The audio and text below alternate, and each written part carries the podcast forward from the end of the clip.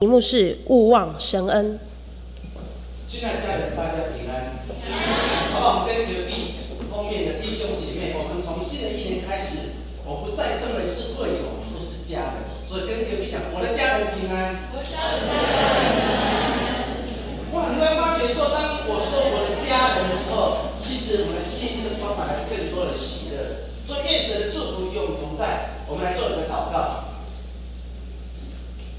现在父神，谢谢恩典与祝福。让我们在你的殿中来瞻仰你的荣美，让我们进入圣殿来赞美你。愿圣灵恩高在我们每个人身上，在新的一年当中。主啊，谢谢你。我们将祷告，奉耶稣基督的名。再过两天，二零一八年就要结束了，我们要面对新的一年二零一九年。当我们回顾今年所经历的一切当中，我们每个人内心世界都有不同的感动。日本在今年当中，他们选出一个字来代表他们每一个国民的心愿，那个字叫做“灾”，灾难的“灾”。当他们选出这个字“灾”的时候，其实反映了在今年当中，在日本这个国家面对的地震、面对了台风、面对了很多的灾难临到他们的国土里面。所以在今年可能是日本这个国家当中，然后最灾难的一年。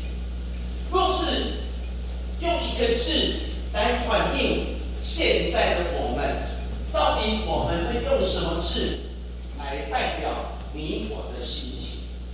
或许对我们每个基督徒来讲，我们会用不同的字来说出你我的心境。当我面对一个新的一年，当我们面对过去的一年，到底我们用哪个字来说出你跟我内心的期待？若用一个字，我们会不会跟日本人一样用灾难的灾？还是我们会用我们常常会用的一个字叫福气的福？不同的字代表我们对今年一个很大的写照，尤其在两天，二零一八年要结束。有时候想想，我们每一个人的生命就像一颗电池一样。新的一年开始，我们就像那个电池充满了能量，不管我们怎么用，永远电池是饱的。可是当一年结束以后，我们发觉我们的电池已经慢慢的衰落。所以有人越到年末的时候，其实他越来越没有信心，甚至对未来也充满了很多消极跟失望。对你来讲，二零一八年是怎样的一年？到底神从年初给你那个电池，你是不是依然的保足，依然的爱神，还是你的电池爱神的电阻正在慢慢的减少？对你对我来讲，我们的信仰电池到底是保住，还是已经衰落？其实，圣经人物当中常常会对他的人生有不同的描述。在创世纪四七章第九节，当时埃及法老王看到约瑟、雅各这个家族，其实他们很羡慕，一直想要问，到底这雅各是如何经营他的家族？所以，圣经描写当中，法老王就来找当时的雅各。雅各如何回应法老对他所期待的？在创世纪四七章第九节说：“雅各对法老说：‘我聚居在世的年日又少又苦，不及我列祖在世聚居的日子。’”当法老王带着很期待的心，想要透过跟。雅各对话当中，去找到如何让整个家族兴旺的秘诀。可是雅各竟然回应说：“我的一生的年日又少又苦。”对我们每个的生命的过程当中，到底如何我们看待过去的二零一八年？我们是不是也会跟雅各一样，然后对神说：“神啊，在一年这一年当中，我的年日又少又苦啊！”我的做人呐，我们要如何来看？如同雅各、摩西嘞，摩西如何看他一生的年日？在诗篇九十篇第十节，我们一起来读：我一生的年日是七十岁，若是强壮，可到八十岁。但其中所经 qua 的，不过是劳苦愁烦，转眼成空，我们便如飞而去。摩西如何看他的一生？他说：“人的一生七十岁，若是强壮，可到八十；但是人的一生当中，都是劳苦愁烦，转眼成空，如飞而去。”这是摩西所写的诗篇九十八篇，对他人生当中所经历每一天，他自己内在的感受。我们是不是也会觉得，过去二零一八年？我就是劳苦愁烦，我身上担子非常重，我所努力的好像都归于空。摩西、雅各，那我们又如何看待你我的生命？刘霞女士，伊甸基金会的创办人，她在所写的文章当中曾经说过一句话：，她得到类风湿关节炎，她不良于行。她必须受人照顾，可是她常常用她所写文章，让人激起对生命的盼望。她曾经说的一段话，她说：“常常有一颗感恩的心，数算自己所拥有的，我们就会越活越快乐，越活越丰富。我们有眼睛还能看，看蓝天白云，看青山绿水；我们有耳朵还能听。”听鸟唱虫鸣，听风声雨声，我们还能思想，我们还能创作，我们还有一颗心可以感受，可以爱。当我读到这一段话的时候，我很大的感动。这就是我们人生，不是吗？神赐给你有眼睛可以看，耳朵可以听，脑可以思想。但是我们别忘记了，我们还有一颗跳动的心。那个跳动的心，我们可以对人付出以后，你感受到付出之后所得的爱与关心。我们还有一颗跳动的心，就是我们懂得去爱别人。亲爱弟兄姐妹，再次摸摸你的心脏。我们心脏还可以跳的时候，其实那就是恩典；我们的心还可以爱别人的时候，那是一种恩典；我们的心有一颗怜悯的心，那是一个恩典，不是吗？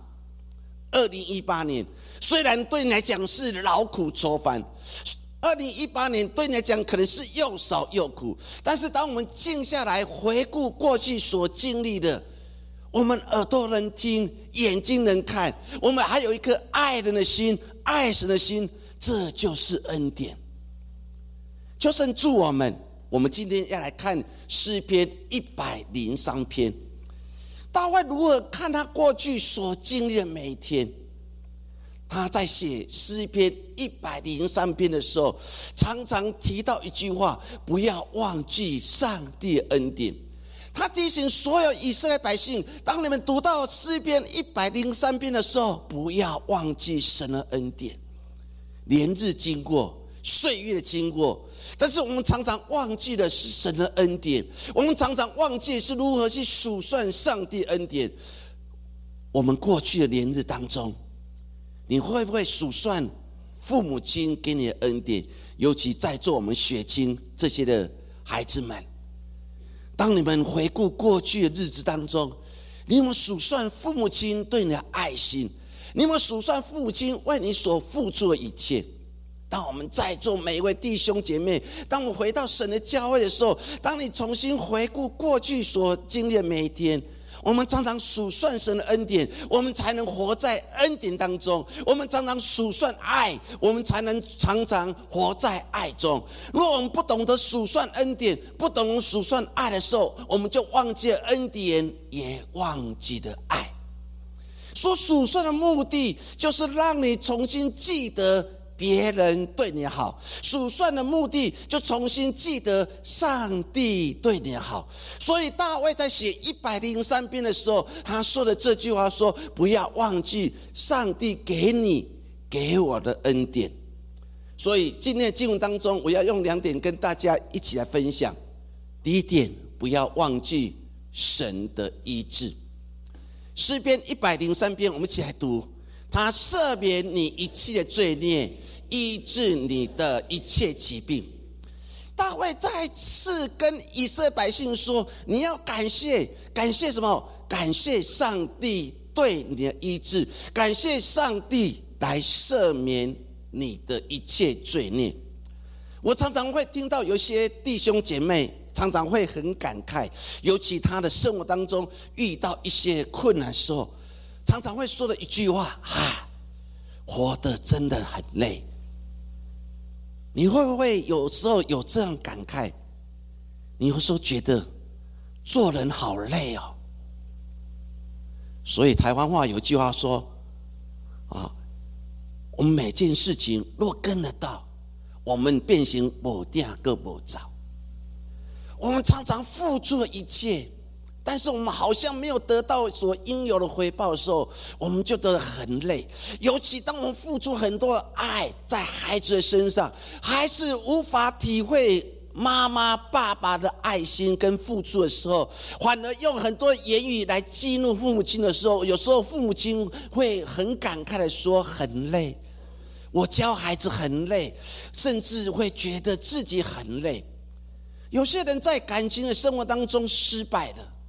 他会觉得好累哦，谈感情、谈恋爱这么累，活得越来越没有意思。有时候活得很累，这句话好像成为现代人的代名词。我们常常碰壁的。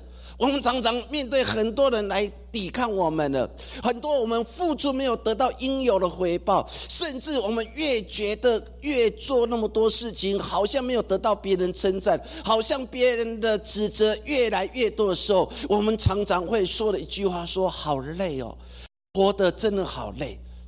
有时候我成为牧师，有时候当我在听秀的过程当中的时候，我有时候会觉得好累哦。那累就是不断的面对很多的事情，然后最累的事情可能大家都没有想到哦。有时候写讲道别人写的好累哦，真想说，哎，一个月或两个月或是一年不要讲到，那不知道多好。有时候会觉得很疲惫，为什么会觉得疲惫？因为我们的心已经受伤了。为什么会觉得很累？是因为我们没有得到应有的回馈。为什么会回得很累？是因为我们常常生活在那个抱怨里面，以致我们越来越觉得好累哦。但是，当我们重新再去看出埃及记第十五章二十六节，摩西如何再次教导以色列百姓？他说：“你若留意听耶和华你神的话，又行我眼中看为正的事，留心听我的诫命，守我一切律律，我就不将加与埃及人的疾病加在你身上，因为我耶和华是医治你的。”神再次对以色列百姓在旷野四十年不断的流浪，不断流浪，吃同样的食物，喝同样的水，其实大家都会累。你可以想象，在一个地方一直绕，一直绕，绕一年还可以，绕两年、三年、四年，总共在旷野绕了四十年，你会不会累？非常的累。以色列会累，摩西会累，所以摩西常常会发脾气。人会累，所以神再次对以色列百姓说：“我们要留心听神的话，只要我们遵守上帝的话语，神就不将那所有的疾病加在我们身上。”最后一句话说：“因为我们我耶和华是医治你的。”神在这经文当中再次对你说，也对我说：神是一个医治的神。当我们受伤的时候，请你回到神的面前；当你觉得你不被爱的时候，你就回到神的面前；当你已经走投无路的时候，你就回到神的面前；当你已经快要跪下，已经快要头要低下去，要拜托别人，已经找不到任何一个出口的时候，你再次回到神的面前。为什么？因为你的神，我的神是医治神。其他弟兄姐妹，不要忘记的神他自己所说的。他说：“我是耶和华医治你的。”我们的神是医治我们神，神要医治每个受伤的人。有一本书叫做《信靠无疆界》，这本书当中的作者叫琼一，在书里面他说过一句话，他说：“活出一个上帝所钟爱的样式，以及领受丰盛祝福的人，而非伤痕累累被偷走幸福的人。”当我们看到这句话当中，师傅用最后那句话来提醒我们。我们今天好像都是一个伤痕累累，好像我们的幸福都被偷走的人。我们好像活在这样的环境里面。我们常常在世上生活，在信仰的操练过过程呢，在人际关系，我们常常也会觉得自己伤痕累累。在学校工作，被学生伤痕累累。然后在工作职场上面被同事讥笑，也伤痕累累；在家庭生活当中付出爱得不到爱，我也是伤痕累累。每个人好像身上已经千疮百孔，好像那个卡通影片，水一喝下去，全水一喝下去的时候，我们身上那个孔全部喷水出来。我们都是一个伤痕累累的。所以，我们回到神的教会，我们一点也不习的。当我们在灵修祷告的时候，我们一点不习的。我们身上好像很多的那个压力重担压在我们身上。现在基督徒越来越不快乐，现在基督徒好像成为一个伤痕累累的人。你要再次跟你的隔壁后面说，你不是一个伤痕累累的人。这本书当中，他讲了一个很重要句话。他说：“你要活出什么？活出上帝最爱的样式。你要做第二件事情，你要领受丰盛从神来祝福。所以你要常常来对自己这样说：我是神所最钟爱的人。你看到当耶稣在约旦河受洗的时候，神怎么说？”这是我的爱子，我所喜悦的。神在创造天地的时候也如何说？他说他看一切是美好的。亲爱的弟兄姐妹，我们都是上帝的爱子，不是吗？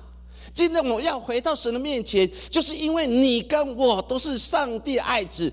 上帝看耶稣说：“这是我爱子。”但是这句话今天要对我们弟兄姐妹说：你今天不再是一个伤痕累累的人，你今天开始你是上帝的爱子，好不好？你跟隔壁后面讲说：你是上帝的爱子。其他弟兄姐，你要常常对自己祝福，说我是上帝的爱子。当你说你是上帝的爱子的时候，你是被上帝所爱的时候，你就越想哇，原来我这么高贵，哇，总统爱没关系，但是我最爱的是有神所爱的。为什么？因为你是上帝的爱子。亲爱的弟兄姐妹，神要医治你。神不要看你是一个伤痕累累的人，神也不要常常让你的口出咒诅，说我的幸福被别人偷走。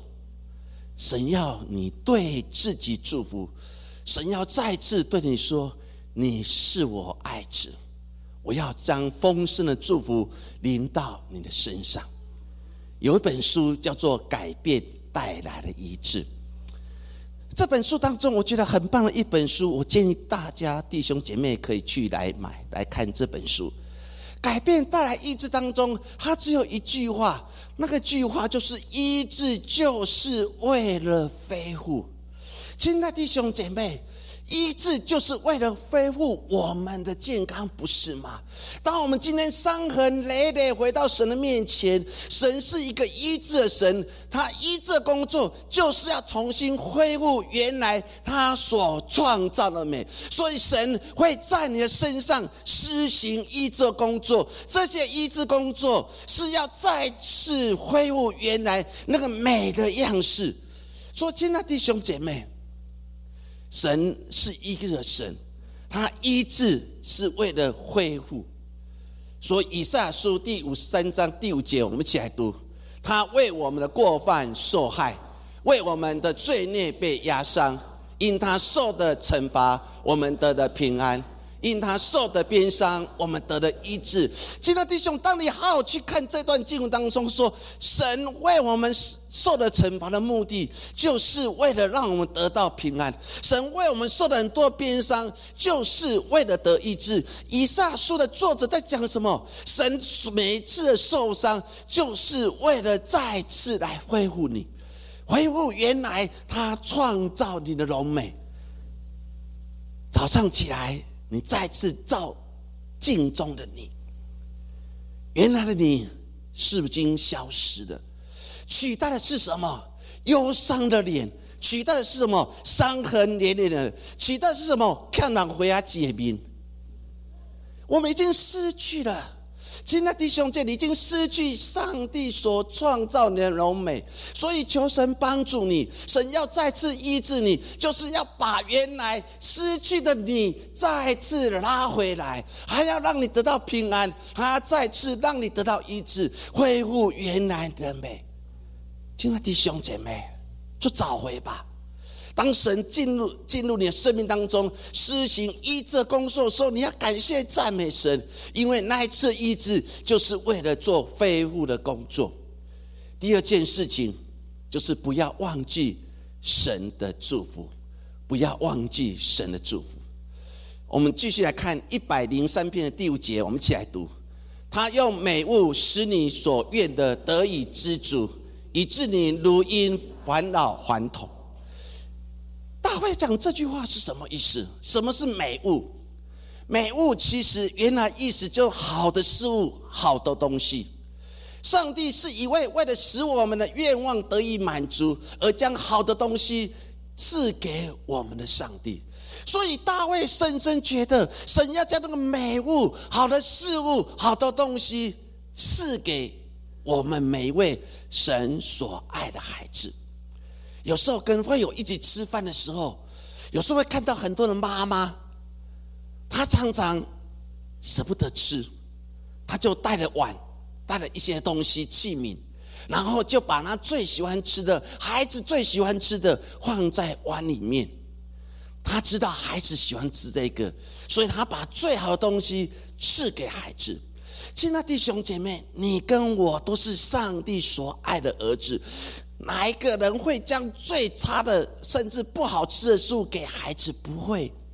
所以大卫深深感受到，神是一个爱我的神，所以他会将美物赐给他的孩子们。亲爱的弟兄姐妹，神不会将那最烂的、最糟糕食物赐给你，神要把这些东西是好的事物。好的东西赐给你，让你感受到神的恩典。所以大卫在提醒以色列百姓：当我们回顾过去所经历的，我们以前是一个游牧民族，上帝的拣选让我们有机会在降地定居。我们面对的。亚纳族人，我们面对了迦南地不同的人，我们的祖先为我们打战打了那么多年，如今我们可以在这边生养众多，这一切难道不是神的恩典？因为神就是将美物赐给我们的神。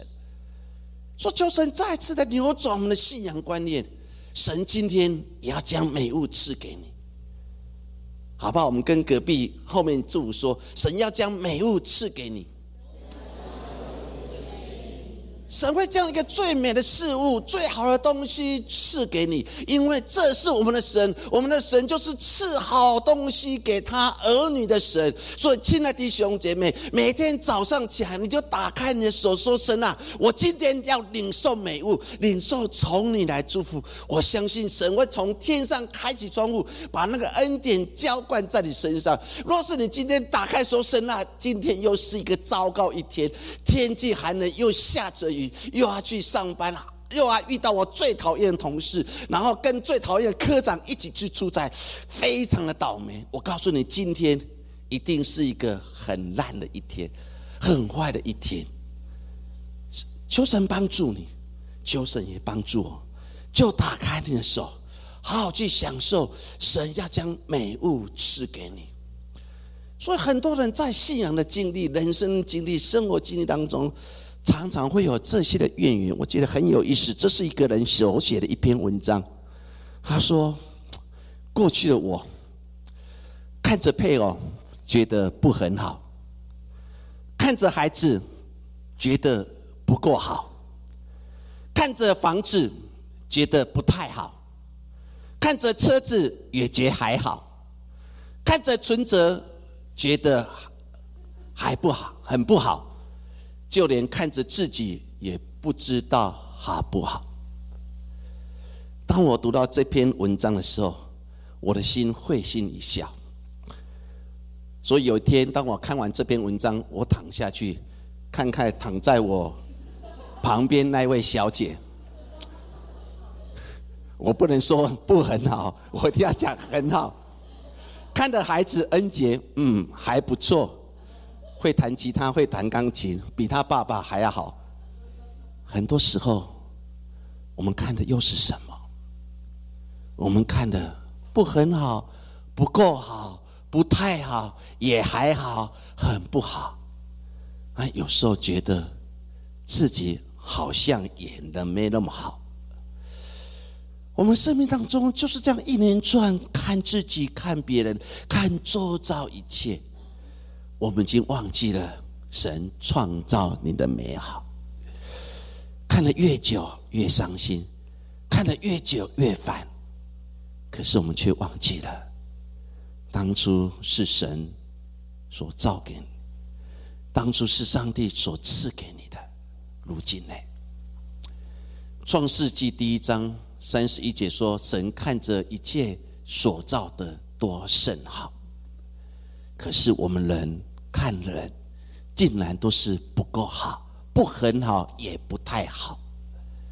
可是爱我们的神，永远看我们多甚好。真的求神再次扭转你，又左转我的眼光。常常记得神的恩典，常常想起上帝好。亲爱的弟兄，从从今年开始，二零一九年，请你学习，好好想起别人过去对你好，不要想起别人过去对你坏，不要常常留恋在过去别人对你的糟蹋，那已经成为过去，你已经成为一个新造的人。当你也继续活在过去不很好、不太好、也不是那么好的时候，你的心就会沉下来。你的身上就很多的正担，但是重新来看《创世纪》第一章三十一节所说，神造你多甚好的时候，你要感谢赞美神。原来这个原来破碎的我，原来不是那么好的我，不很好的我，原来在神的眼中是如此美好。所以每次早上起来的时候，我就感谢上帝，上帝啊，我感谢你，又是新的一天。虽然我很怕冷，所以到冬天的时候，我就要穿睡衣睡裤，全身包紧紧的，还有。头上要包着毛线帽，我才能睡得着。但是早上一起来时候，天这么冷，又下着雨的时候，我依然来学习，感谢神，说谢谢神的恩典。原来我我被你所造，都是甚好的。说亲爱的弟兄姐，请你不要用你食指去指责别人，你要常常用整个手指放在你的心，说神啊，我感谢赞美你，因为我被你所造甚为美好。与其用食指去指责别人，为什么不将你的手心手放在你的心上，对自己祝福呢？早上起来第一件事情，不要指责孩子，不要指责先生，也不要指责太太，也不要指责环境，甚至天气。你要举起你的手，然后宣告：我被你所造，原来都是甚好的。这就神帮助我们。大卫第二件说的事情是什么？他说：“我们会像鹰一样，如鹰返老还童。”大卫要讲的意思说，老鹰一年都会换羽毛，老鹰不会半年换一次，它是一年换一次羽毛。每次换次羽毛，就是他重生的机会。神有时候也是如此，每次加一些事情，剥掉我们身上一切重担，甚至进把我们进行撕裂的工作，其实就是要造一个新的你的开始。但是往往我们不愿意被神撕裂，甚至我们常常会埋怨咒诅神，说：“神啊，你知道撕裂多痛吗？你知道伤痕多痛啊？为什么是别不是我自己，而不是别人？但是你却忘记。”记得，神要撕裂你，就是要重新造一个新的你。所以，更多后书五章十七节，我们一起来读。如果有人在基督里，他就是新造的人，就是已过多变成新的。原来神要把你脱脱胎换骨，神要把你原来那不属于你的、已经老化的东西撕裂的目的，就是要长一个新的羽毛。新的弟兄姐，你要为了每一次被撕裂而感谢神，而不是为了每一次撕裂而埋怨神。因为每一次的撕裂，就是一个新的羽毛开始，一个新的能力开始，一个新的祝福开始。所以保罗对当时更多教会说：“旧事已过，都变成新的了。”旧事已过，所以在我们的生命里面，有时候我们必须做出一个困难决定。其实这困难决定就是我们更新的过程。我们必须把旧的习惯、旧的传统抛弃，我们才可以重新飞翔。大卫写这首诗篇的目的，就是神要把我们撕裂，神要再次透过与如同。老鹰要换羽毛，就是要学习，让我们把旧的习惯、旧的说法、旧的咒诅从你身上完全抛开，你才可以像鹰一样，然后重新展翅飞翔。所以老鹰每一次的换羽毛目的，就是有一个重生的能力。每次换羽毛目的，就是让他觉得我还年轻，我还有能力。虽然我今三十岁，我今四十岁，但是我还可以回到过去年轻，因为我的羽毛是。新的亲爱的弟兄姐妹，我每次回到神的教会，是神就是把你身上旧的羽毛给拔掉，神要将一个新的羽毛在你身上，从圣灵从你身上然后生出来，让你可以返老还童，让你可以长像一个新生的婴孩。所以我们常常看到小孩子，我们最近教会很多小孩子有妈妈啊，他们又要快生产了。我每次看到这些小朋友啊，我的心都很感动。他们的皮肤又白又嫩，然后又红，好像红苹果一样。其实神就是如此。当你愿意让神来拔掉你的时候，神要将那最好的皮肤，然后红的像苹果的皮肤，然后也会在你的生命里面。所以大卫说。神要将美物赐给我们，神要让我们拔掉的身上一切老化的习惯、想法，就是让我们重新可以飞翔。新的一年，我们一起来努力。这句话说：“让每个遇见你的人，都能变得更好。”亲爱的弟兄姐，我还再一次跟我们讲，我们的基督徒。我们绝对不是一个麻烦的制造者，我们是一个和平的制造者。新的一年，我们一起来努力，让每一个遇到你的人都变得更好，好不好？跟隔壁后面一起做，每一个遇到你的人都会变得越来越好。好，你有信心的说，明年开始，二零一九年遇到你的人会越来越好。你有信心的，请举手。哇！感谢神，哦我们百分之八十哦到九十哦，对我们基督徒存在不是为了这个目的吗？让每个遇到你的越来越好，因为你加入这个本来是一个吵吵闹闹。哇！哎，让杨忠勋来的，让人家圣洁的，我们赶快康喜快乐来赞美主。哎，基督徒来到每个地方不就是如此吗？因为你进入那个环境里面。每个人越来越好，我们期待我们台湾越来越好，不是吗？我们期待我们公司的同事越来越好。哪一个人希望台湾越来越差的？哪一个人希望你的同事越来越差的？哪一个希望你的成绩越来越差？我们大家期望我自己越来越好，不是吗？那既然你期待你自己越来越好，你也期待这个环境越好，你就为这个环境而祝吧。所以为二零一九年开始，愿神祝我们每个每个遇见的人都会越来越好。